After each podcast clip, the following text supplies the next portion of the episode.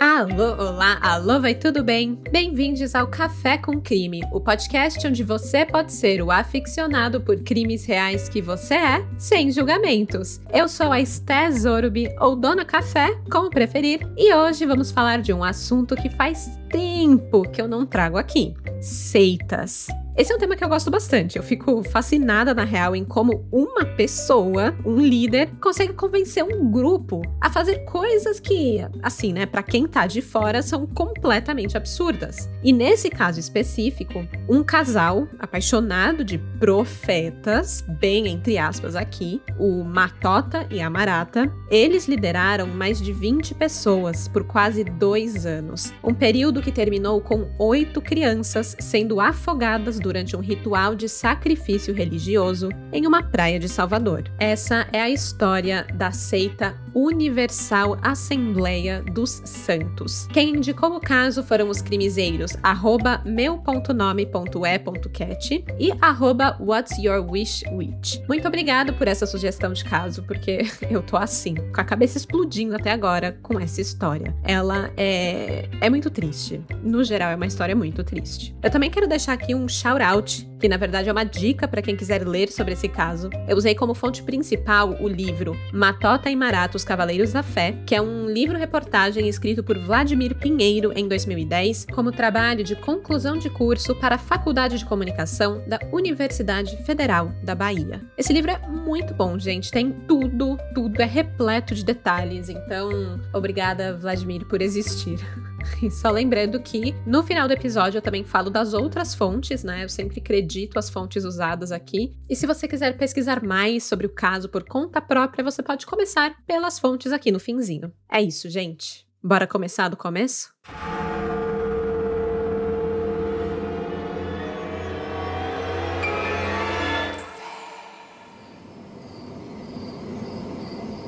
Por volta das 8 da noite do dia 30 de abril de 1977, os 21 membros da seita Universal Assembleia dos Santos deixaram o acampamento onde viviam, nas dunas Monte das Oliveiras, e seguiram o seu líder por mais de uma hora em direção à praia mais próxima, a Estela Mares. O grupo era composto por pessoas de todas as idades, idosos, adultos, jovens e crianças. Algumas das crianças foram levadas no colo pelos pais ou avós, e outros seguiam cheios de sono, dando seus pequenos passos tentando acompanhar os seguidores. Quando chegaram ao local determinado pelo profeta Matota, sentaram na praia e esperaram até que o mar ficasse um pouco mais calmo. As ondas quebravam violentamente na praia. Marata, a esposa do profeta, decidiu entrar no mar por volta das 10 da noite. Ela não foi até o fundo, adentrou o suficiente para que a água batesse em sua cintura. Em seus braços estava uma criança. Sem muita cerimônia, a Marata afundou a menina na água. Mas isso não era um batismo. Era um sacrifício. Marata manteve suas mãos firmes da água para baixo, segurou essa menina sem fôlego no mar até que ela parasse de lutar e relaxasse os músculos. Quando a criança deixou de resistir, Marata a segurou pela cintura, já um corpo mole e sem vida, e a lançou para as ondas. Matota, o profeta, caminhou com um garoto de cinco anos para a beira do mar. Não adentrou muito como Marata, parou com a água pouco acima dos seus joelhos, e então lançou o garoto na escuridão do mar. Ouviu-se um breve grito e depois um impacto com a água. E acabou. A criança foi arrastada por uma onda para longe. Matota observou com orgulho a criança sumir nas águas. Ali completava parte da sua missão, uma missão que recebeu da boca do próprio Deus no Monte das Oliveiras. Seria ele, o Matota, que traria salvação para o mundo ao eliminar os pecadores da terra. Muitos morreriam, mas era um sacrifício necessário para que todos os outros pudessem viver. Ele voltou novamente para o grupo de pais reunidos na praia com as crianças no colo e dessa vez se aproximou do casal Godofredo e Maria da Paz. Maria havia sido uma de suas primeiras seguidoras, abrigando Matota e sua família na sua própria casa até conseguirem se mudar juntos para a fazenda, onde fundaram a seita. Godofredo era o seu homem mais confiável e também com mais recursos, o mais instruído dali. Mesmo assim, ele não resistiu aos feitiços do profeta. Apenas com um breve olhar de Matota, Maria da Paz pegou sua filha de dois anos, Anúbia, e entregou para o homem. O seu destino foi o mesmo: lançada ao mar, levada pelas ondas. Matota e Marata se aproximaram da próxima vítima. José Catarino e Almerinda ofereceram em sacrifício a neta de três anos, mas eles não quiseram assistir ao ritual junto com o restante do grupo. O casal de idosos se afastou para outra parte da praia. Apenas escutaram o grito, as ondas, o tibu. Esse ciclo se repetiu por oito vezes. Durante todo o ritual, Matota ameaçava os adultos, dizendo que, se pecassem contra o Espírito Santo, seriam abandonados e enlouqueceriam. A última criança a ser sacrificada foi a mais velha, um menino chamado José Carlos, de 8 anos de idade. O garoto era bem enérgico, era moleque, sabe? Inquieto que só ele, ele se debateu enquanto Matota o erguia da areia para longe de seus pais. Ele também era filho de Maria da Paz, meio-irmão de Núbia. Chegando à beira-mar, à força e adentrando a água, Zé Carlos lutava, causando a água a se agitar, molhando ainda mais Matota. A rebeldia do menino era um bom sinal para Matota. Ele estava fazendo a coisa certa, sacrificando uma criança má e desobediente. O garoto, já grandinho, era pesado demais para Matota o jogar ao mar sozinho. Pediu ajuda de outros dois homens do grupo. Aos berros, José Carlos foi lançado ao mar pelos três homens, mas a correnteza o trouxe de volta para a areia. Matota e os dois seguidores foram atrás dele, pegaram o menino de novo e voltaram a lançá-lo mais uma vez, e depois mais outra e outra, mas ele sabia nadar e sempre voltava para a praia. Os homens não desistiram. Matota estava obcecado em sacrificar aquele menino e conseguiu. Depois de várias vezes lutando contra o mar, Zé Carlos ficou exausto demais para nadar contra a correnteza. E assim, como os outros pequenos, ele desapareceu na escuridão do vasto oceano.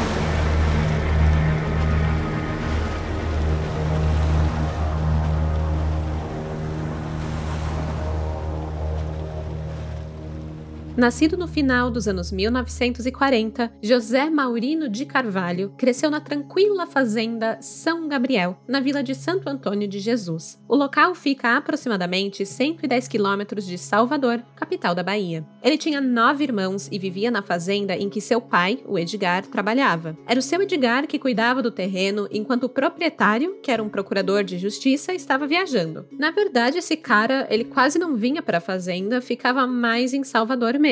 O Edgar criou os filhos rigorosamente, não deixando nenhum deles falar mais alto do que ele na casa ou fazer assim, sei lá, qualquer molecagem que perturbasse ali a ordem da casa. E apesar dessa austeridade toda, o Maurino apanhou do pai apenas uma única vez. Enquanto o pai focava nos trabalhos da roça, a mãe de Maurino cuidava dos irmãos mais novos, enquanto os mais velhos ajudavam em tudo. O Maurino nunca fez muitas tarefas domésticas, ele não gostava de trabalho braçal. Mesmo com o empenho familiar, a família passava fome. Eram humildes, não tinham uma educação formal. O Maurino mesmo era semi-analfabeto. Ele desistiu da escola na terceira série. Quando fez 18 anos, decidiu sair do campo e se alistar no exército. Ele admirava a disciplina e o comportamento militar. Achava que se daria bem naquele ambiente. Afinal, ele tinha crescido assim, com um pai rigoroso. Chegou em Salvador em 1966, época em que a cidade batia o seu primeiro milhão de habitantes. Era mais gente do que Maurino tinha visto na sua vida todinha. Ele se viu perdido ali entre os prédios altos, as diversas ruas, as multidões. Era tudo muito diferente da vida pacata que ele tinha no campo. O seu plano era morar com um primo em Salvador até virar militar. Porém, as duas coisas deram errado. O primo não pôde o acolher, já o exército estava com excesso de pessoas se alistando, então Maurino não foi chamado para servir. Assim, ele precisou encontrar um lugar para morar e um emprego. Enquanto morou em Salvador, ele fez todo tipo de bico, desde trabalhar em uma sorveteria, limpando pratos, foi garçom em restaurante e também entregador de imóveis. Mas ele encontrou o seu chamado em vendas. Ele sabia certinho o que falar para convencer as pessoas a comprarem os produtos mais inúteis. Com o salário, alugava um quartinho no bairro do IAPI. Durante a noite, Maurino começou a frequentar aulas em uma escola. Ele queria concluir os seus estudos para poder conseguir um emprego melhor, quem sabe como policial militar. Mas ele ficou tão esgotado de ter que estudar depois de um dia cansativo no trabalho que desistiu do curso. É, a vida do estudante, do estagiário, não é mole não. Meus parabéns para os estudantes crimizeiros que fazem aí essa dupla jornada. Enfim, Em vez de estudar, o Maurino gostava de fazer outra coisa no seu tempo livre: observar as pessoas. E Salvador era cheia delas. Ele achava engraçado ver os caras crentes andando de terno e gravata com uma Bíblia debaixo do braço, tentando converter pessoas pela rua. Ele tinha certa pena deles, mas ao mesmo tempo, admiração. Maurino não era religioso. Os seus pais nunca tinham rezado em casa. A sua admiração por esses homens não era espiritual. Era mais porque eles tinham algo que Maurino jamais teve: a atenção das pessoas. Ele via como esses pregadores de rua conseguiam aglomerar pessoas à sua volta nas praças, falando alto, gesticulando, eram tão confiantes. Eles falavam sobre fé, sobre castigo, arrependimento, e isso gerou uma certa curiosidade em Maurino. O que esses homens tinham que ele não tinha. Ele passou a dar as caras na Igreja Batista Missionário. Ele nem tinha Bíblia, afinal ele não sabia ler muito bem, mas depois que ganhou uma, começou a tentar ler um pouco mais e fazer sentido das palavras que entendia. Mas o que Maurino gostava mesmo era de ver as pregações, ouvir as histórias contadas pelo pastor, naquele tom de voz que ele admirava e que um belo dia o transformou. Foi na igreja que Maurino viu pela primeira vez um homem, nesse caso o pregador, erguer uma multidão. Bradando do púlpito, o pastor fazia o seu chamado final do culto, perguntando quem dali cria em Deus e queria ser transformado. Várias pessoas se levantaram e gritaram: Eu creio em Deus, eu creio em Deus. E isso chocou Maurino. Era uma única voz levantando dezenas de pessoas. Tinha que ser coisa divina. Deus devia realmente dar forças para o pregador. E ali Maurino decidiu que queria essa força. Ele se sentiu arrebatado, emocionado e se converteu a um crente rigoroso. Ele era vigilante, cuidava de cada atitude sua para que pudesse ser santo como Deus ordenava. Ele passou a ler a Bíblia ferozmente, fazendo suas próprias interpretações, e sentia a necessidade de compartilhar os seus pensamentos com a mesma voz enérgica dos pregadores. E no fim das contas, ele conseguiu. Quem o conheceu dizia que ele tinha uma energia magnética. Foi no auge da sua fé, aos 26 anos, que Maurino conheceu uma mulher que carregava a mesma crença que ele. O seu nome era Maria Nilza Oliveira Pessoa. Eles se conheceram em 1975 em Feira de Santana, cerca de 100 quilômetros de Salvador. Maurino havia ido à cidade para vender telas plásticas de aparelhos de televisão. Elas faziam as imagens pretas e brancas da TV ficarem coloridas, mas claro que era da forma mais tosca possível, né? Era um filtro muito, muito tosco. Mas Maurino vendia bem, vendia como se aquilo ali fosse a última tecnologia. Já Nilza estava na cidade visitando alguns amigos da igreja que ela fez no tempo em que morou por ali anos atrás, ela e a sua grande família tinham se mudado para a Feira de Santana, pois sua mãe, a Dona Isabel, precisava de tratamento médico e de onde ela era, era um povoado próximo a Mundo Novo, não tinha a assistência médica necessária. Depois que a mãe terminou o tratamento, Nilza voltou para sua cidade, mas deixou em Feira de Santana alguns amigos e também uma certidão do colégio que agora ela precisava para fazer a transferência para sua nova escola. Era para isso que ela estava ali. Parece Parece até uma mórbida brincadeira do destino esses dois se encontrarem. Nenhum deles era realmente da cidade. Estavam ali só de passagem. Foi algo rápido, algo temporário, mas foi o suficiente para mudarem suas histórias para sempre. Foi na igreja que alguns amigos de Maurino o apresentaram a Nilza, uma mulher miúda, de opinião forte. Ela era originalmente de um município muito pequeno que ficava aos pés da Chapada Diamantina, ao norte, Barrada Mundo Novo. Nilza nasceu em julho de 1954. Tinha 20 anos quando conheceu Maurino, e a atração magnética dos dois foi instantânea, uma verdadeira paixão fatal. O assunto que tinham em comum era a religião, o que era ótimo, pois os dois não queriam falar de mais nada mesmo. Nilza contou sobre a época em que sua mãe adoeceu, só que ela acreditava que não era uma doença, e sim uma coisa do maligno. Por conta dessa doença da mãe, ela passou a orar, ler a Bíblia, deixou de ser católica e passou a fazer parte da Assembleia de Deus. Foi então que ela decidiu parar de estudar, pois, segundo ela, quem dava a sabedoria era Deus e a Bíblia, não a escola. Ela parou de estudar no terceiro ano, assim como Maurino, mas chegou a completar alguns outros cursos, como de datilografia e culinária. Maria Nilza tinha irmãos com quem ela era muito unida, mas os pais sempre tiveram ali uma certa preferência por ela, Uma menina quieta, dedicada, inteligente. Ela não era vaidosa, não se importava com aparência ou com roupas. Ela até foi chamada muitas vezes de cafona pelas amigas por vestir qualquer coisa. A única coisa que ela gostava mesmo na vida era rezar e ler a Bíblia. E era tudo que Maurino queria. E Nilza, ao olhar para Maurino, via alguém reservado como seu pai, de muita fé e que tinha histórias de infância semelhantes à sua. Pareciam ter sido feitos um para o outro. O papo dos dois fluiu super bem desde a primeira tarde. Conversaram sobre suas passagens favoritas da Bíblia, os milagres de Jesus, o que achavam sobre o Espírito Santo e como o mundo estava cheio de pecado. Nilza se sentiu confortável o suficiente para compartilhar com Maurino que ela tinha visões de Cristo. Segundo ela, o Espírito Santo a usava para transmitir mensagens através da sua boca. Às vezes ela conseguia prever acontecimentos antes mesmo deles acontecerem. Era premonição. Maurino, por sua vez, compartilhou que também tinha experiências sobrenaturais. Uma vez, logo que acordou, abriu os olhos e viu um monte de anjos ao redor de sua cama. Ao seu lado, um homem em pé o olhava. Ele tinha certeza de que era Deus. Maurino passou a conversar com ele, que voltava outras noites para o visitar. O homem dizia para Maurino que estava magoado com os homens na terra e que Maurino tinha uma missão nesse mundo: ser usado pelo Espírito Santo. A Nilza ficou impressionadíssima. Ela tinha encontrado um homem realmente de Deus que seria usado por ele. Maurino pensou a mesma coisa dela.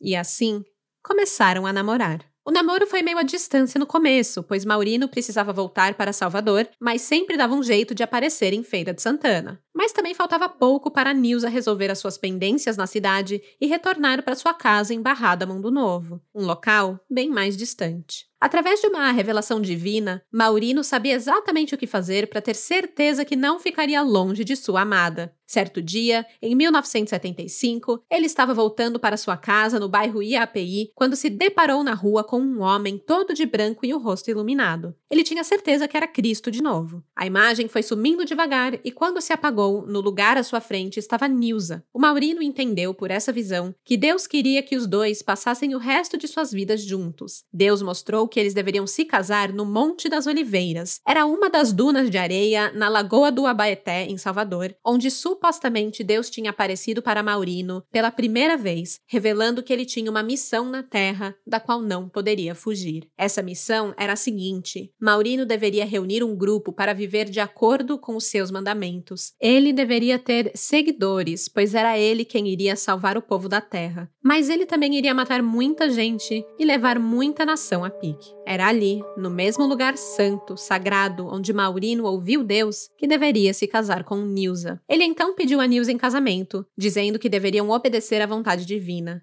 Nilza aceitou. A união dos dois era tão santa que apenas Deus poderia fazer esse casamento. Então eles não se casaram no cartório, nem na igreja, nada. Eles foram direto ao Monte das Oliveiras para serem casados por Deus. Ali, na duna de areia, José Maurino de Carvalho e Maria Nilza Oliveira Pessoa juraram fidelidade perante Deus e ali consumaram o casamento, fazendo o que Deus mandou. Abre aspas. Sede fecundos, multiplicai-vos, enchei as águas dos mares, e que também as aves se multipliquem na terra. Fecha aspas. Uma ordem escrita em Gênesis 8:17. Casados pela lei divina, Maurino decidiu retornar para a Barrada Mundo Novo com Nilza e ali cumprir a sua missão: salvar o povo da terra, mesmo que tivesse que matar muita gente.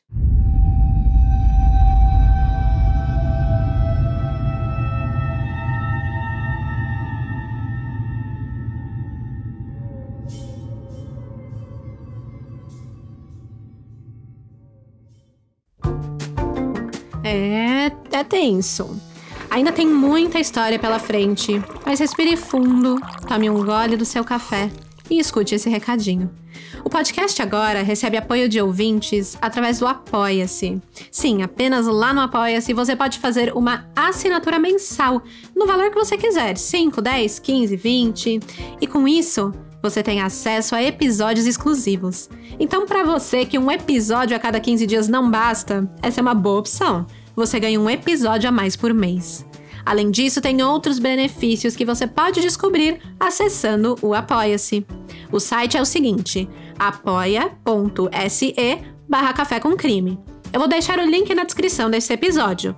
É apoia.se barra café com crime. Saiba que o seu apoio fez esse podcast ser possível. Muito obrigada. E pronto, recadinho dado. Deu tempo de tomar o seu gole de café? Então agora eu posso voltar para o crime.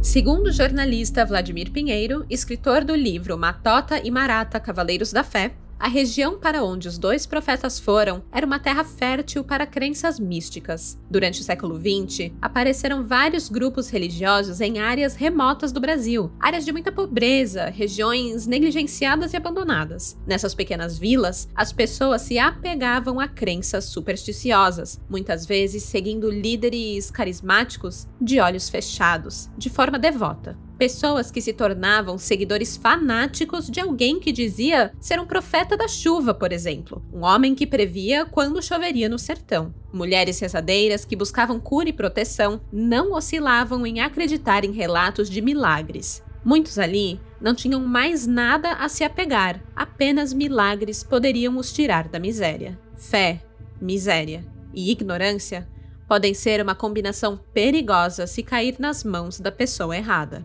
Matota e Marata chegaram ao pequeno povoado Barrada Mundo Novo pouco depois de se casarem. Ao voltar para sua terra natal, Maria Nilza já não se apresentava mais como Nilza, nem mesmo para sua família recebeu o nome Marata do marido, o José Maurino, que agora também se chamava Matota. Barrada Mundo Novo fica próximo da Chapada da Diamantina, ao norte. É importante dizer que em alguns lugares é, o nome da cidade é Barra Mundo Novo ou Barra de Mundo Novo. Em alguns lugares é só apenas Barra. Mas no Google Maps tá lá Barrada Mundo Novo e é por isso que eu tô usando esse termo aqui. Esse lugar tinha uma população de pouco mais de mil habitantes apenas, era bem pequenininho, um povoado mesmo. Barrada Mundo Novo faz parte de um bolsão de pobreza e miséria na Bahia. No geral, quem morava ali eram pessoas simples que viviam de pequenos serviços na agricultura, na pecuária e, claro, trabalhavam para grandes fazendas, mas os donos daquelas ricas terras não moravam ali, apenas os seus roceiros, né, os vaqueiros e por aí vai. O povoado tinha uma igreja pentecostal, a Assembleia de Deus, do qual 83 homens e 143 mulheres eram membros,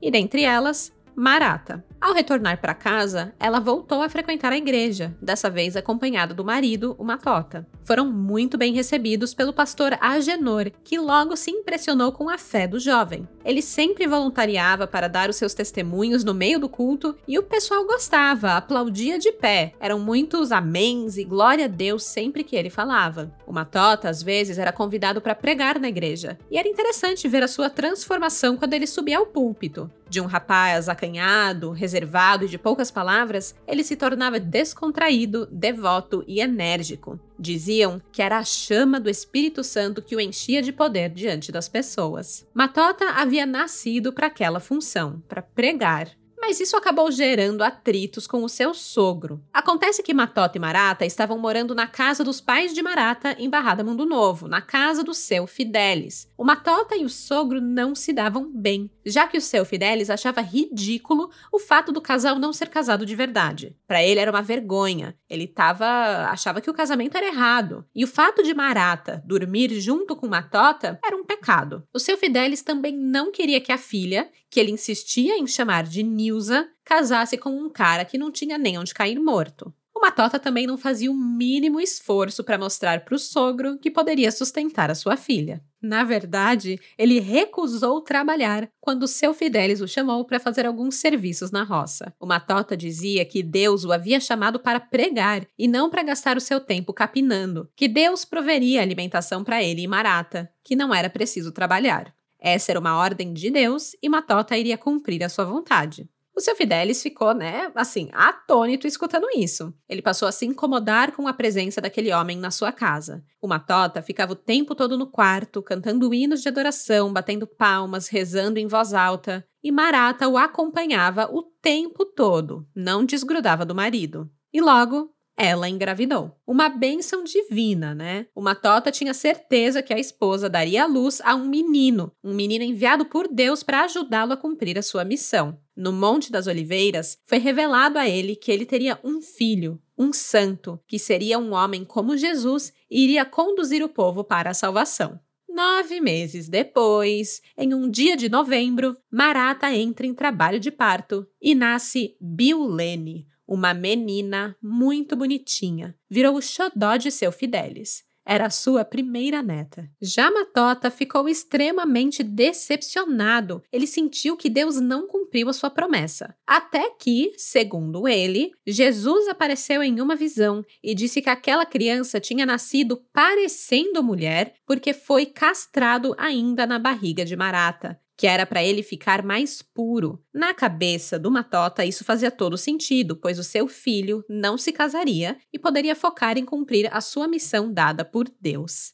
Convencidos de que o bebê era menino, Marata e Matota trocaram o seu nome para Morotó, carinhosamente apelidado de Morotozinho. Todos, inclusive o vovô Fidelis, tinham que tratar o bebê como menino, e se falassem que Morotó era uma menina, Matota ficava furioso, descontrolado e violento. A convivência de seu Fidelis com Matota e Marata só piorou após a chegada da criança. Ficou insustentável viver debaixo do mesmo teto. E então, o casal e o bebê se mudam para a casa de duas irmãs, Maria da Paz e Maria Alves, duas crentes que frequentavam a mesma igreja que eles. A casa de ambas virou o primeiro local onde a seita se reuniria. A cada dia que passava, Matota se convencia que estava na hora de iniciar a sua missão, formar o povo escolhido, como Deus havia dito. Um dia, quando estava no quarto com a Marata, eles decidiram que precisavam criar uma doutrinação única e pregar para as pessoas. A sua frase de efeito era, abre aspas, Aqueles que não me seguirem, deixando para trás os pecadores, não se salvarão. Fecha aspas. Matota e Marata saíram às ruas de Barrada Mundo Novo espalhando o seu novo evangelho. Ele começou a se levantar dentro da Assembleia de Deus, onde era membro, para pregar as suas próprias doutrinas, que iam contra a igreja. Então, pararam de chamá-lo para pregar ali. Mas ele, com o seu efeito magnético nato, atraiu alguns membros da igreja que começaram a se reunir com ele na casa de Maria da Paz para viver aquela nova fé. O fato de ter sido quicado da igreja não o impediu de pregar. Ele pregava onde quer que fosse. Era tão excessivo e insistente que começou a irritar o povo da cidade. O Matota se tornou aquele cara inconveniente que ninguém queria por perto. Ele saía gritando pelas ruas, dizendo em voz alta que era um profeta. Uma vez ele chegou a levar uma surra de um homem conhecido como Bugalhau para ficar quieto. Bugalhau. Muito bom esse nome.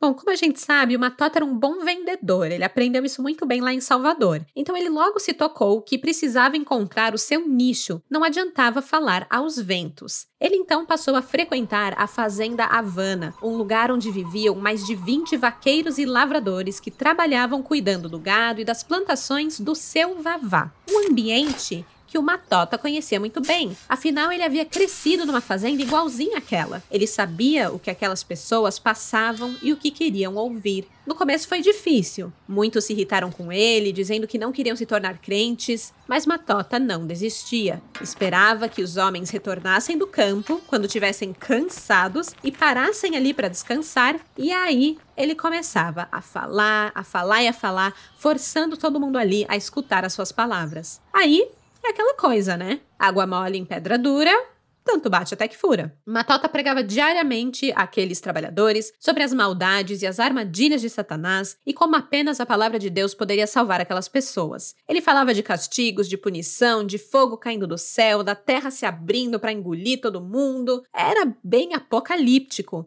e apavorou geral. E quando todo mundo estava convencido de que estava tudo perdido, o Matota ofereceu a salvação. Bastava ser seu seguidor e obedecer a Deus. Mas talvez o fator que mais convenceu todo mundo foi quando Matota começou a falar em línguas. Só podia ser coisa sobrenatural. A Marata ficava ao lado do marido, traduzindo tudo o que o Matota falava em línguas. E assim, Todos ali conheciam a Marata há tempos. Ela cresceu ali na região, mas ela não parecia mais a mesma pessoa quando traduzia as falas ali incompreensíveis do marido. A Marata falava de um jeito duro, firme e até meio agressivo. Ninguém nunca tinha visto ela assim. Só podia ser uma transformação divina. O povo da fazenda, com medo, começou a ter uma verdadeira mudança de comportamento. Pararam de gastar dinheiro em vícios, abandonaram o fumo, deixaram de lado as suas vaidades. Mas ainda assim não era suficiente para Matota. Ele dizia que precisavam fazer parte da sua igreja, pois só esses poucos escolhidos seriam salvos. E foi assim que nasceu a seita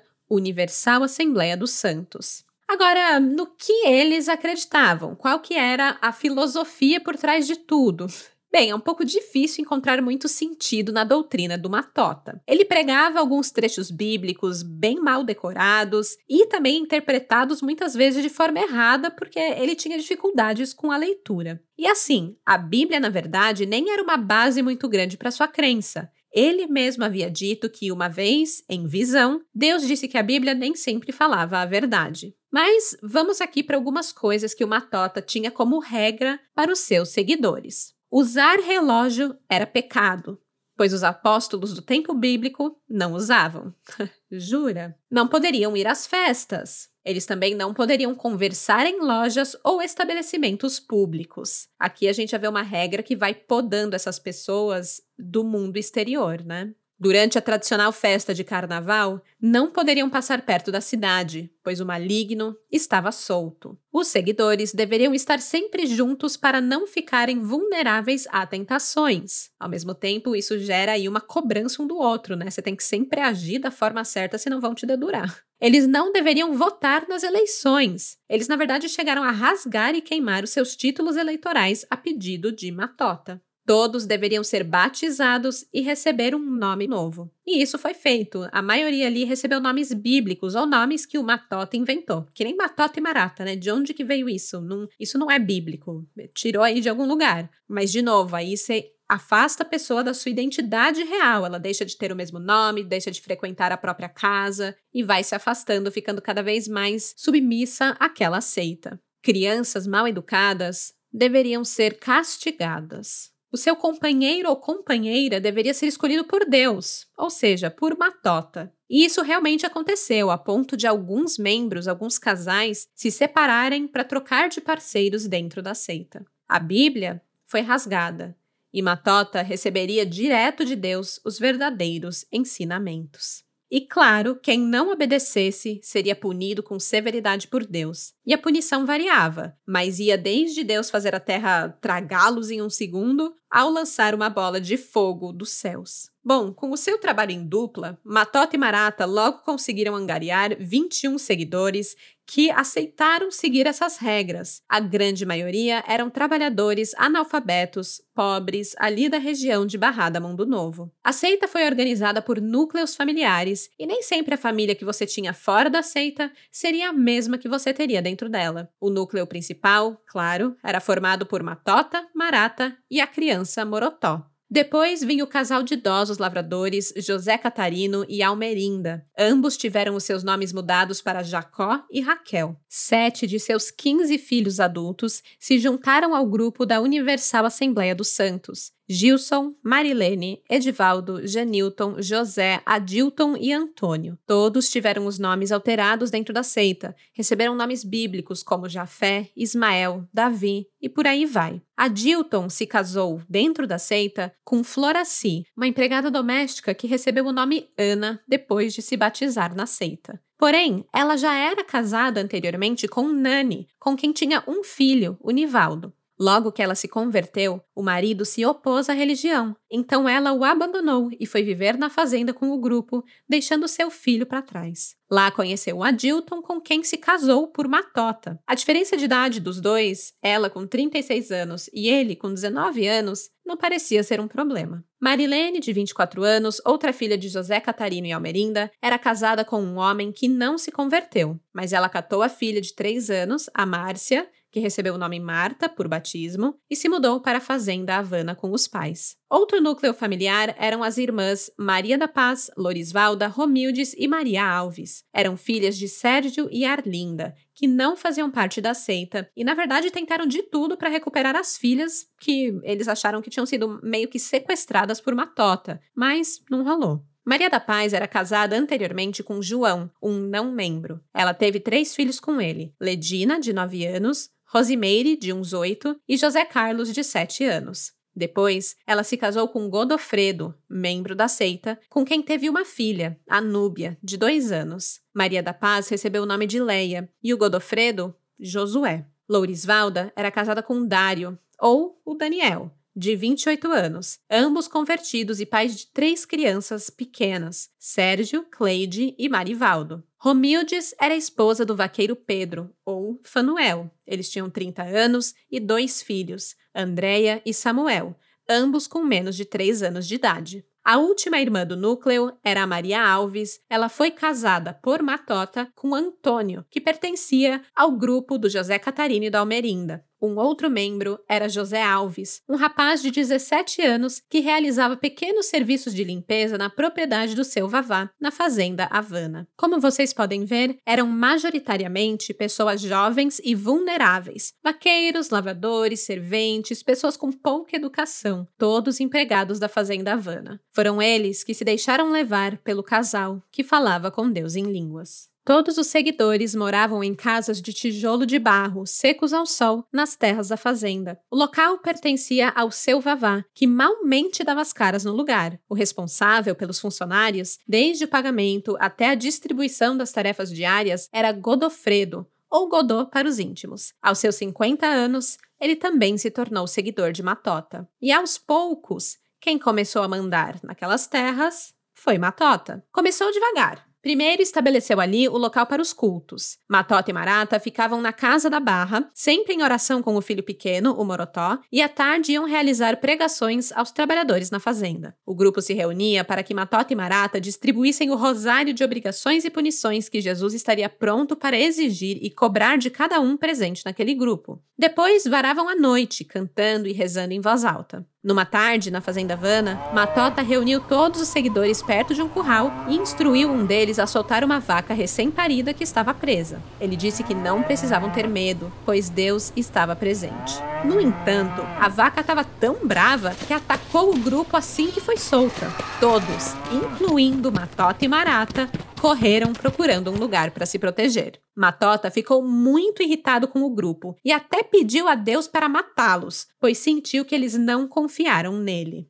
Mas assim, né? O próprio Matota fugiu, então fica aí a reflexão. Mas isso não abalou a fé daqueles seguidores. Mesmo quando a seita era atacada, se mantinham firmes ao lado de Matota. Outra vez, durante um culto na fazenda, o pastor Agenor, da Assembleia de Deus, a antiga igreja que Matota e Marata frequentavam, apareceu por lá para conversar com o responsável das terras, o Godô. O Agenor simplesmente não aceitava que Godô, um homem instruído, pudesse acreditar em Matota, a quem o pastor chamava de falso profeta. O Godô defendeu Matota e mandou o pastor Agenor embora. Agenor não foi o único a tentar alertar os seguidores de Matota de que estavam entrando numa furada. Um homem chamado Sérgio, pai de quatro seguidoras, procurou o padre da cidade preocupado com as filhas que haviam se mudado do povoado para seguir Matota na fazenda Havana. E mais, ele alegou que Matota havia invadido a sua casa e levado o filho de Maria da Paz, neto que Sérgio cuidava como seu próprio filho, dizendo que a criança agora era da seita. O homem não se conformava em ter a sua família arrancada de si daquele jeito. Ele já tinha até ido na delegacia, mas o delegado disse que não poderia fazer nada, já que o seu neto estava com a mãe,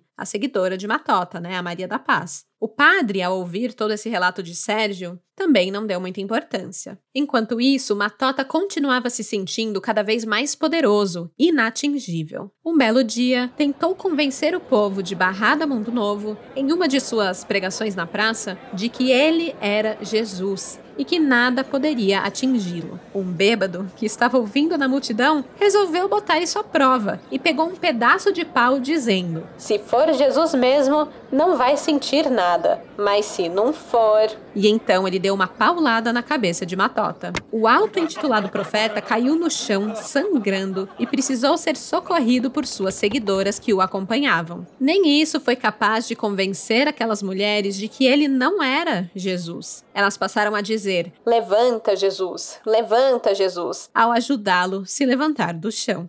Depois dessa ocorrência, o Matota decidiu que não era mais seguro ficar em Barra. Havia muita resistência do povo por ali e ele já estava muito mal falado. Na cidade rolava o papo de que na seita, Matota ordenava que os homens trocassem de mulheres entre si e que ele mesmo escolhia uma mulher para si a cada noite. Apesar disso nunca ter sido confirmado, é verdade que Maria Araújo, uma das seguidoras, deixou o marido que não se converteu para seguir Matota e aceitou se ligar a um outro homem do grupo. Para convencer Maria a abandonar o marido, Matota disse a ela que via o próprio Satanás sentado na frente do seu ex-marido fazendo caretas. Enfim, para Matota estava claro que ele não converteria mais ninguém em barra e que qualquer tentativa resultaria em um ataque contra sua pessoa. A solução foi se mudar para a Fazenda Havana, junto com todos os seus seguidores. O Godot aceitou alegremente essa proposta e deu as boas-vindas aos novos moradores. Claro que o seu Vavá, o dono das terras, não ficou sabendo da decisão.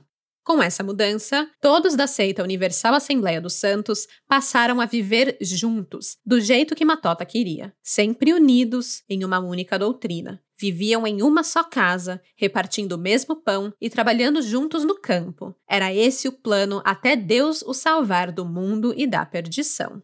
Mas não foi bem isso que aconteceu. Logo, Matota começou a mudar as regras da seita. Em uma das vezes que Matota e Marata se afastaram do grupo, dizendo que iriam falar a sós com Deus, Matota voltou com instruções divinas sobre como as coisas deveriam ser organizadas agora que todos viviam juntos sob o mesmo teto e a mesma doutrina. Ele afirmou que o seu lugar era dentro da casa, orando e lendo trechos da Bíblia com Marata e as outras mulheres ele não deveria trabalhar na roça, uma ordem de Deus. Uma enxada não pertencia em suas mãos, mas sim uma Bíblia. A mesma desculpinha que ele usou com o seu Fidelis para não trabalhar. Mas a maior instrução recebida foi a seguinte: Matota alertou que quando qualquer membro da seita precisasse repreender seus filhos, deveriam lembrar que ele era o profeta e seria ele quem puniria os desobedientes e pecadores, principalmente as crianças, que eram facilmente influenciadas pelo mal e dominadas por Satanás. Matota falou com autoridade para o grupo, dizendo que eles não deveriam permitir que as crianças pecassem. Aqueles que não fossem obedientes seriam condenados às trevas e não estariam entre os salvos. Se isso não era suficiente para assustar adultos e crianças, Matota ainda acrescentou: os pecadores seriam sacrificados em nome de Deus.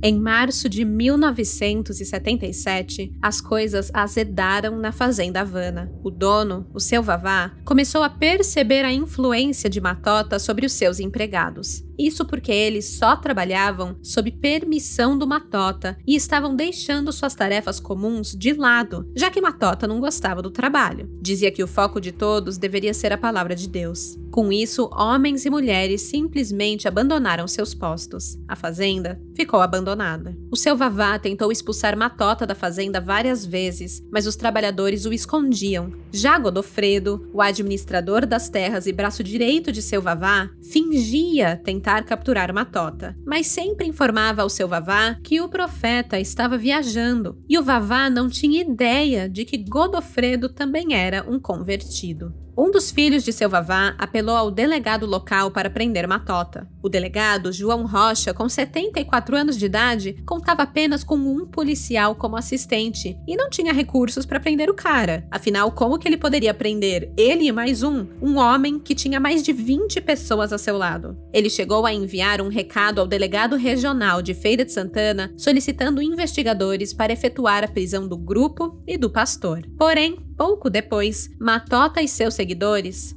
foram embora. E quando os policiais chegaram, a fazenda Havana já estava completamente abandonada. Mas que fique claro, Matota, Marata e seus seguidores não deixaram a fazenda porque se sentiram ameaçados pela polícia. Eles foram embora, pois Matota recebeu uma nova instrução divina.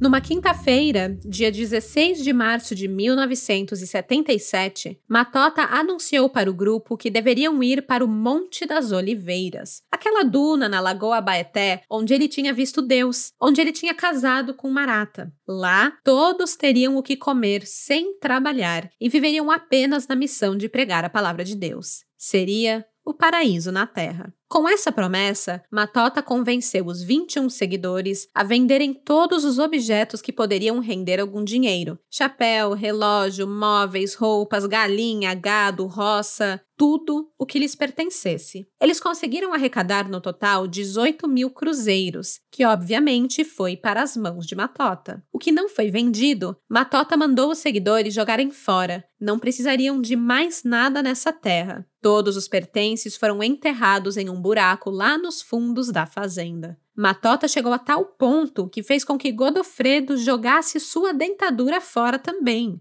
E ele jogou. Os 21 membros da Seita Universal Assembleia dos Santos também rasgaram os seus documentos. Já não pertenciam mais a esse mundo. Sem bagagens, sem documentos e literalmente apenas com as suas pobres roupas no corpo, Matota, Marata e Morotozinho e os 21 seguidores iniciaram sua viagem a Salvador, rumo ao Monte das Oliveiras. Era 17 de março de 1977. Viajaram na caçamba de um caminhão alugado, depois pegaram um ônibus na rodoviária e, depois de longas horas, seguiram andando, de cabeça baixa, sempre em oração, como ordenava o profeta. Chegaram em Salvador, já era tarde da noite, estavam cansados, mas ninguém reclamava, tinham medo dos castigos divinos.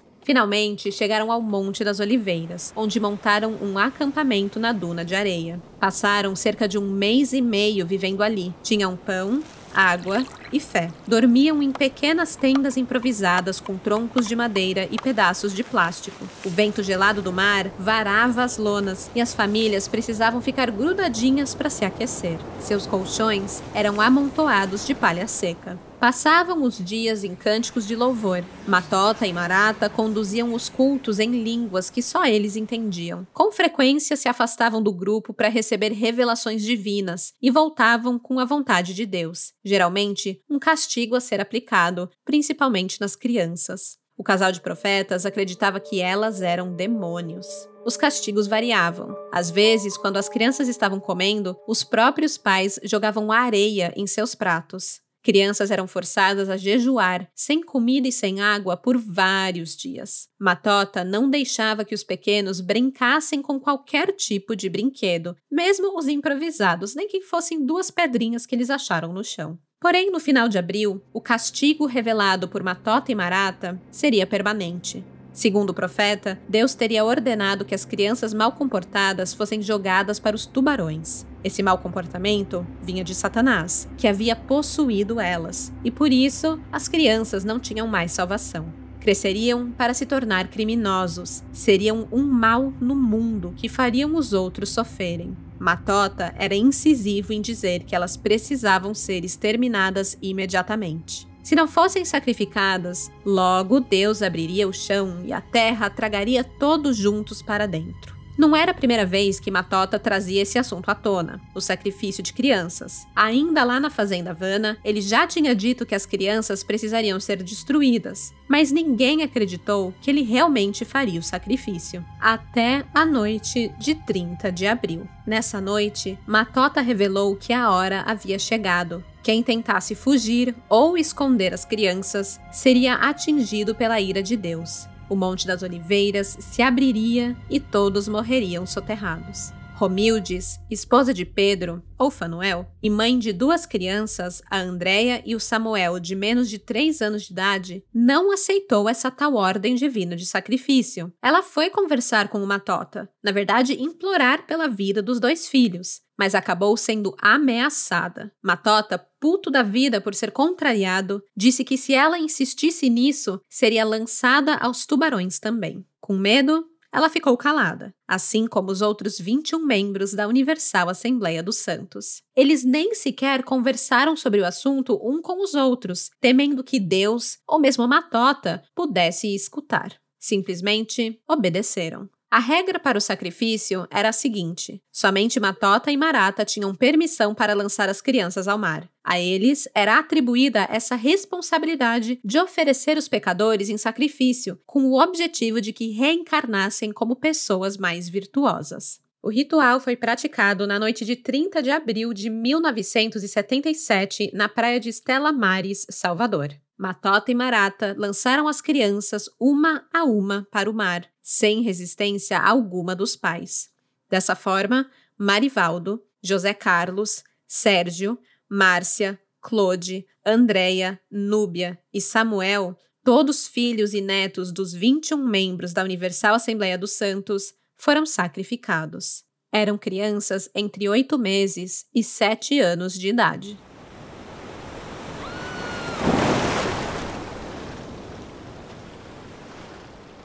A caminhada de uma hora para voltar para o acampamento no Monte das Oliveiras foi mórbida. Por medo, ninguém chorava ou falava, apesar de estarem claramente abatidos. Apenas rezavam como de costume, mas o barulho das ondas abafavam os sussurros. Às vezes, o choro de Morotozinho no colo de Matota quebrava o silêncio e lembrava os seguidores do choro de seus filhos. Filhos que já não tinham mais. Em certo momento, num canto da praia, Pedro chorou ao conversar baixinho com sua mulher Romilde. Havia sacrificado dois filhos, Andréia e Samuel. Ele foi surpreendido por Matota, que furioso saiu gritando aos berros que Deus mandou Pedro ser destruído, assim como as crianças. Romilde escutou Matota dizendo a Marata que quando Pedro estivesse dormindo, jogaria um bloco de cimento em sua cabeça. Assustado com aquilo, Pedro escondeu um facão consigo naquela noite.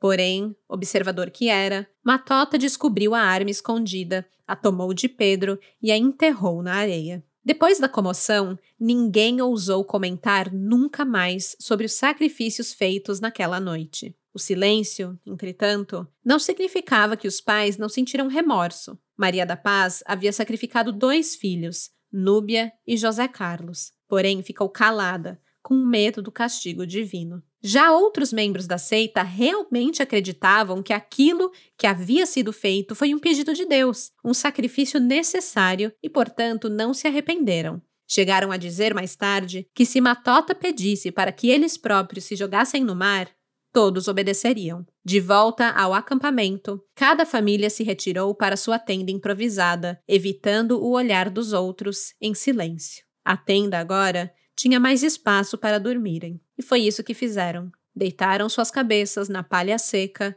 e adormeceram, sem saber que o pesadelo estava só começando.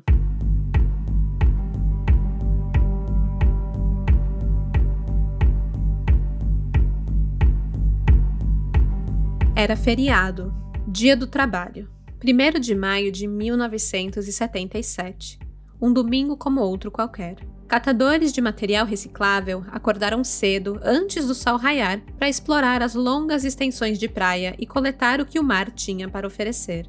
Tábuas, pedaços de isopor, plástico e garrafas rejeitadas pelo mar eram recolhidos e vendidos para pequenos ferro-velhos. Era disso que Dona Geraldina vivia. Ela gostava de ir bem cedo para a praia de Estela Mares, pois era uma região boa para encontrar o tipo de material que ela queria. Porém, naquela manhã, encontrou algo raro um grande volume preto. Ela se aproximou, pensando que poderia ser o seu dia de sorte. E logo percebeu que tinham outros volumes, iguais, espalhados uniformemente pela areia. Parecia que tinham sido colocados ali propositalmente. Ao se aproximar, percebeu que era o corpo de uma criança, não de uma, mas de cinco, separados por cerca de 100 metros de distância um do outro. Geraldina logo pensou que talvez tivessem ido passear de barco com os pais, mas o mar violento virou a embarcação. O corpo dos pais apareceria logo depois, pensou ela. Ou talvez as crianças vieram se banhar no mar com a permissão dos pais, mas uma onda os arrastou para o fundo.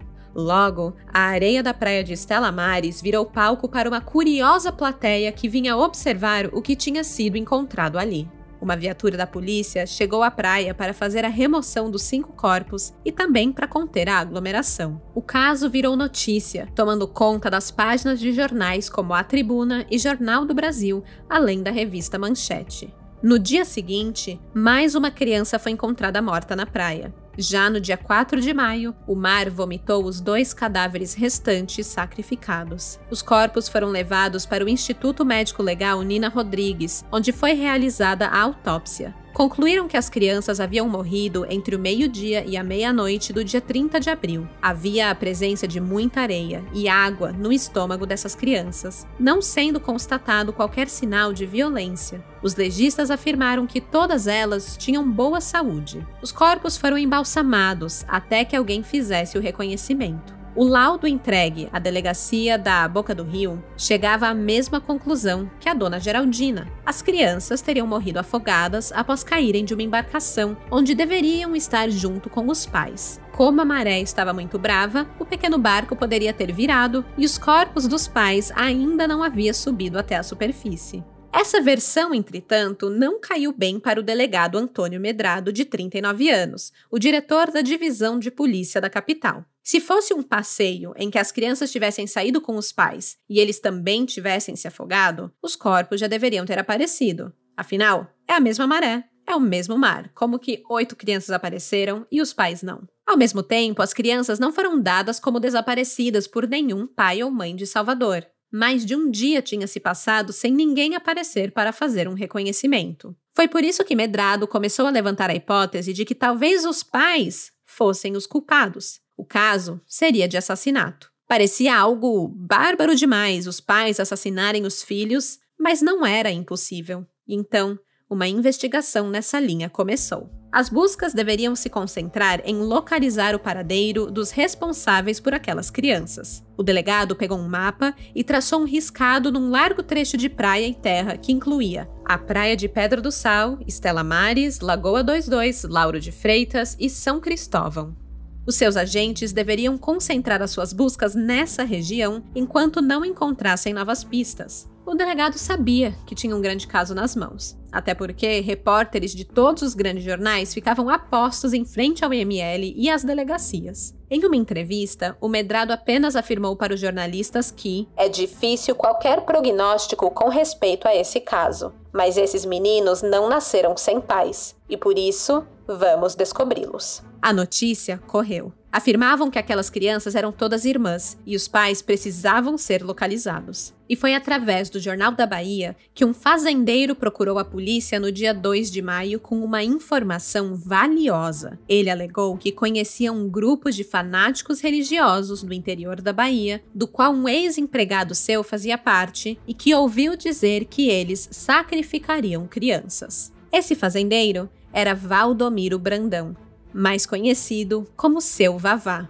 dono da Fazenda Havana. Ao escutar o seu depoimento, o delegado Medrado se deparou com a história mais absurda de sua carreira. O seu Vavá contou que um grupo de 20 empregados seus largaram o trabalho na fazenda para seguir um casal de profetas que se diziam enviados por Deus. As suas terras ficaram abandonadas, os animais sem qualquer cuidado, até que um desses empregados fugiu da seita e pediu para voltar ao trabalho. O rapaz de 17 anos se chamava José Alves e fugiu da seita depois do profeta dizer que jogaria os filhos desobedientes dos trabalhadores no mar para os tubarões comerem. Ele contou que o grupo estaria vivendo em uma tenda no meio de umas dunas de areia próxima ao mar. O garoto se encolhia, cheio de medo, ao relatar o que havia vivido. Dizia que abelhas barulhentas voavam a todo instante por cima das tendas. Para ele, eram seres mitológicos o observando. Seu vavá foi levado ao IML para fazer o reconhecimento das crianças. Como ele não visitava muito a fazenda e tinha uma relação um pouco distante dali, ele foi capaz de identificar apenas uma das crianças. Era filha de uma ex-empregada sua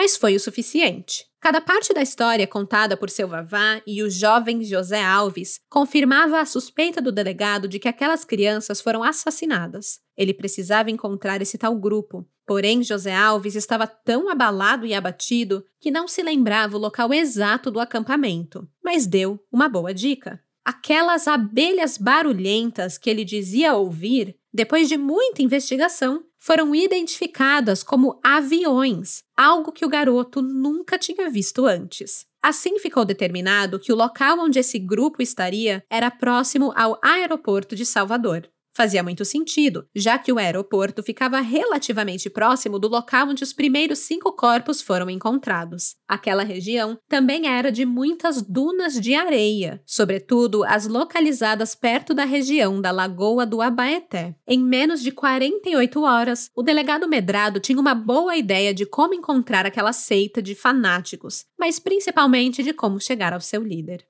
As buscas iniciaram na região da Lagoa do Abaeté no dia 3 de maio, ainda na penumbra da noite. Próximo das 10 da manhã, encontraram o rudimentar acampamento, onde cerca de 20 pessoas andavam em um estado de transe, rabiscando a areia. Os policiais anunciaram a prisão do grupo, que se rendeu sem resistência. Parecia até que alguns estavam aliviados com a prisão.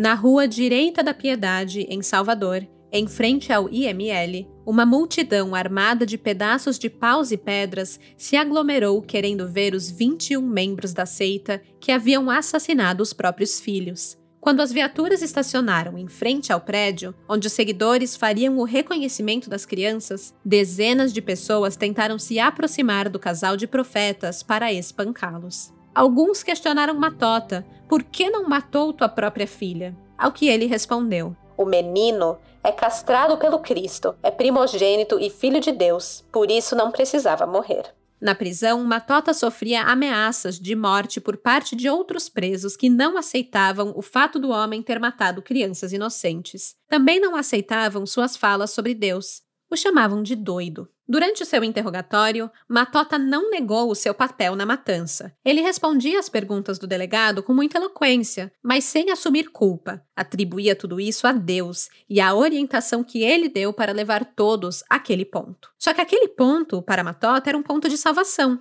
Ele justificava o sacrifício das crianças argumentando que elas haviam permitido a presença do diabo em suas almas.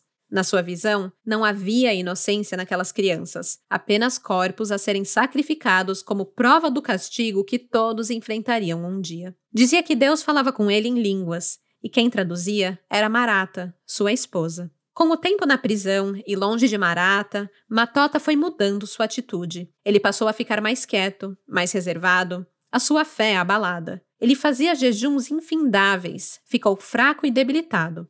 Ficou silencioso. Ele só abria a boca para perguntar por Marata e Morotozinho. O delegado mentiu. Disse que a criança foi entregue ao juizado de menores e que ele nunca mais veria o filho. Era verdade que Morotó ficou um tempo no juizado de menores, mas uma tia veio o buscar lá do interior para levar de volta para os avós, com quem ele passou a ser criado. Parecia que, longe de Marata, Matota era apenas um homem de 29 anos, debilitado, confuso e que não ouvia a voz de Deus nem parecia o líder enérgico que todos conheciam. Já com Marata, a situação era a oposta. Separada do grupo, pareceu ganhar ainda mais firmeza ao falar. Dizia não ter remorso pelo que fez, porque tudo o que foi feito era de acordo com a vontade de Deus. Ela mesma foi quem deu a ordem para que o grupo chegasse na hora determinada na praia. Ela que jogou a primeira criança no mar. Ela continuava convicta em sua fé. Os seus pais, o seu Fidelis e a Dona Isabel, foram chamados para depor sobre a filha, Maria Nilza, de 22 anos, a Marata, e pintavam outro quadro sobre ela. Diziam que ela era dominada por José Maurino, o Matota, quem o seu Fidelis chamava de Satanás. Ele disse, aspas, ela era uma moça boa, educada, que só pensava em ser professora. Aparece o Satanás e transtorna a cabeça da pobrezinha.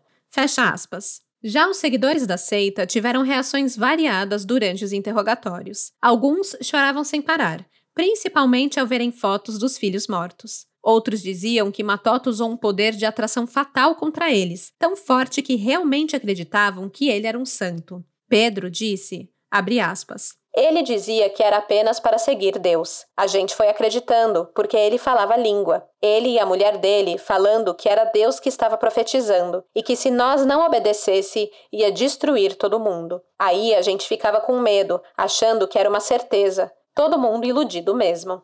Fecha aspas. Os membros da seita descreviam Matota como um homem firme, rigoroso, tendo sempre ao seu lado a mulher de presença forte e amedrontadora. Assim como Pedro, muitos outros disseram ajudar Matota a sacrificar as crianças por medo. Se diziam arrependidos e lamentavam o trágico acontecimento. Maria da Paz deu um depoimento tão revelador quanto triste. Abre aspas. A gente lá no mato, ele chegou com isso e a gente se influenciou. Dizia ele que nós ficaríamos loucos, cegos ou doentes. Nossas crianças eram espancadas e castigadas com a fome, e nós fomos obrigados a ficar na chuva porque ele dizia que era Deus. Fecha aspas. Em agosto de 1977, após todos os depoimentos e acareações, os membros da seita Universal Assembleia dos Santos, assim como os líderes Matota e Marata, passaram por exames de sanidade mental. Enquanto aguardavam a conclusão dos laudos e o parecer médico que seria anexado ao inquérito, deveriam permanecer presos. José Maurino, o Matota, Nilza Maria, a Marata, Dário de Jesus, Pedro dos Santos, Janilton e Floraci permaneceram confinados no manicômio judiciário.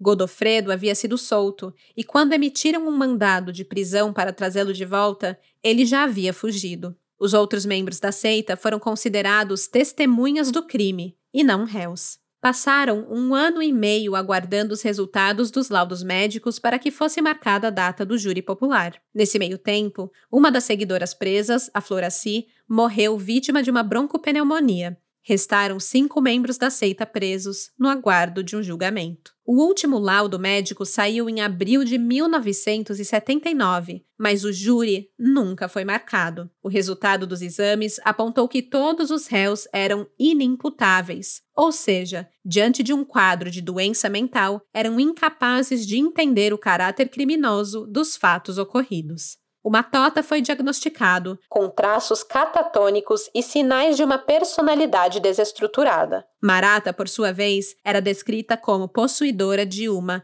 expressão apática, passiva, apresentando desordem de humor depressiva, tendendo à despersonalização dos afetos. A justiça entendeu que eles eram sim culpados pela morte das oito crianças. Por isso, em 1987, ambos receberam a condenação, na forma de mandado de segurança, à reeducação no manicômio judiciário por um período de seis anos. Já os seguidores que estavam presos, o Dário, o Janilton e o Pedro, foram absolvidos. Interessante que eles não foram considerados nem culpados e nem doentes mentais. Eles foram, acima de tudo, vítimas tanto de Matota quanto dos seus próprios contextos sociais. No caso de Dário, os médicos concluíram que ele era uma vítima, mas era inteiramente capaz de entender a natureza criminosa dos atos que cometeu. Quanto a Pedro, a sua personalidade frágil e primitismo cultural dificultavam a sua relação com o mundo externo, mas ele não apresentava um quadro psicopatológico. Da mesma forma, Janilton tinha dificuldade de compreensão da realidade devido ao seu baixo nível intelectual e falta de educação, mas não era considerado um doente mental. Concluíram que na época dos crimes, os acusados eram incapazes de entender a natureza criminosa de seus atos por terem perdido o controle dos próprios pensamentos diante de um líder. Liberados do manicômio e colocando o pesadelo da seita atrás de si, os ex-seguidores da Universal Assembleia dos Santos voltaram para Mundo Novo e se reuniram com suas famílias. O seu Vavá, dono da Fazenda Havana, aceitou de volta os trabalhadores. Aos poucos, os seguidores da seita foram incorporados novamente ao seu lugar de origem. As mulheres engravidaram, tiveram novos filhos e, até onde se sabe, tiveram uma vida simples e comum. Matota e Marata ficaram detidos no manicômio judiciário entre 1977 e 1985. Nos oito anos que permaneceram por lá, o casal ficou separado em diferentes alas. Eles só se viam em ocasiões especiais com a liberação da direção no manicômio. Com o passar dos anos, ambos começaram a afirmar, durante os exames psicológicos, que eles não sabiam como o crime tinha acontecido, que eles eram pessoas que não fariam mal nem mesmo a uma mosca. No fim, pareciam arrependidos. Em setembro de 1985, Matota e Marata deixaram seus nomes de lado e cruzaram juntos o portão do manicômio judiciário, como José Maurino e Maria Nilza. Voltaram para a Barrada Mundo Novo, onde foram recebidos por seu Fidelis e Dona Isabel e reunidos mais uma vez com Morotozinho. Em liberdade, Nilza quis reiniciar os estudos e se tornar uma professora primária. O processo judicial foi prescrito no mês de agosto de 1997 e a última atualização sobre os ex-membros da Universal Assembleia dos Santos é de 1999. Dos 21 envolvidos no caso, sabe-se que três estão mortos. Floraci, que morreu no manicômio, e o casal José Catarino e Almerinda, que já eram idosos na época dos fatos. Cinco tinham paradeiro desconhecido, incluindo o José Maurino, e nove ainda eram moradores de Mundo Novo. Isso tudo em 1999. Hoje, se José Maurino estiver vivo, ele teria 75 anos e Maria Nilza, 69. E essa é a história da seita criada por Matota e Marata no fim da década de 70 na Bahia. Uma história que mostra como a fé, a miséria e a ignorância podem ser uma combinação perigosa se cair nas mãos da pessoa errada. E voltando ao que eu disse no começo do episódio, o que mais me fascina na história é o fator psicológico de tudo isso. Me surpreendeu o parecer final da justiça em relação aos seguidores, que eles não eram inimputáveis por doença mental, mas sim pelo seu contexto social. Bom, minha gente, amanhã, quinta-feira, eu vou postar as fotos da seita, do casal Matota e Marata e tudo mais lá no Instagram, o arroba Café com Crime. Segue lá para não perder esse conteúdo. Eu estarei de volta com um novo episódio daqui duas semanas. E até lá, cuidado com falsos profetas, porque de desgraça já basta esse podcast. Tchau, tchau! Esse episódio foi escrito, produzido e apresentado por mim, Stephanie Zorbi, com edição de áudio e sonorização por Luigi Calistrato e pesquisa por Ana Ferrari. As fontes de informação utilizadas foram o livro Matota e Marata os Cavaleiros da Fé, livro-reportagem sobre um caso de sacrifício religioso, por Vladimir Pinheiro, para a UFBA, Jornal do Brasil, Revista Manchete, A Tribuna e o artigo Diante da Crueldade dos Homens de Deus Apontamentos Etnográficos sobre Violência, Individualidade e Sacrifícios Humanos, escrito por Cláudio Luiz Pereira.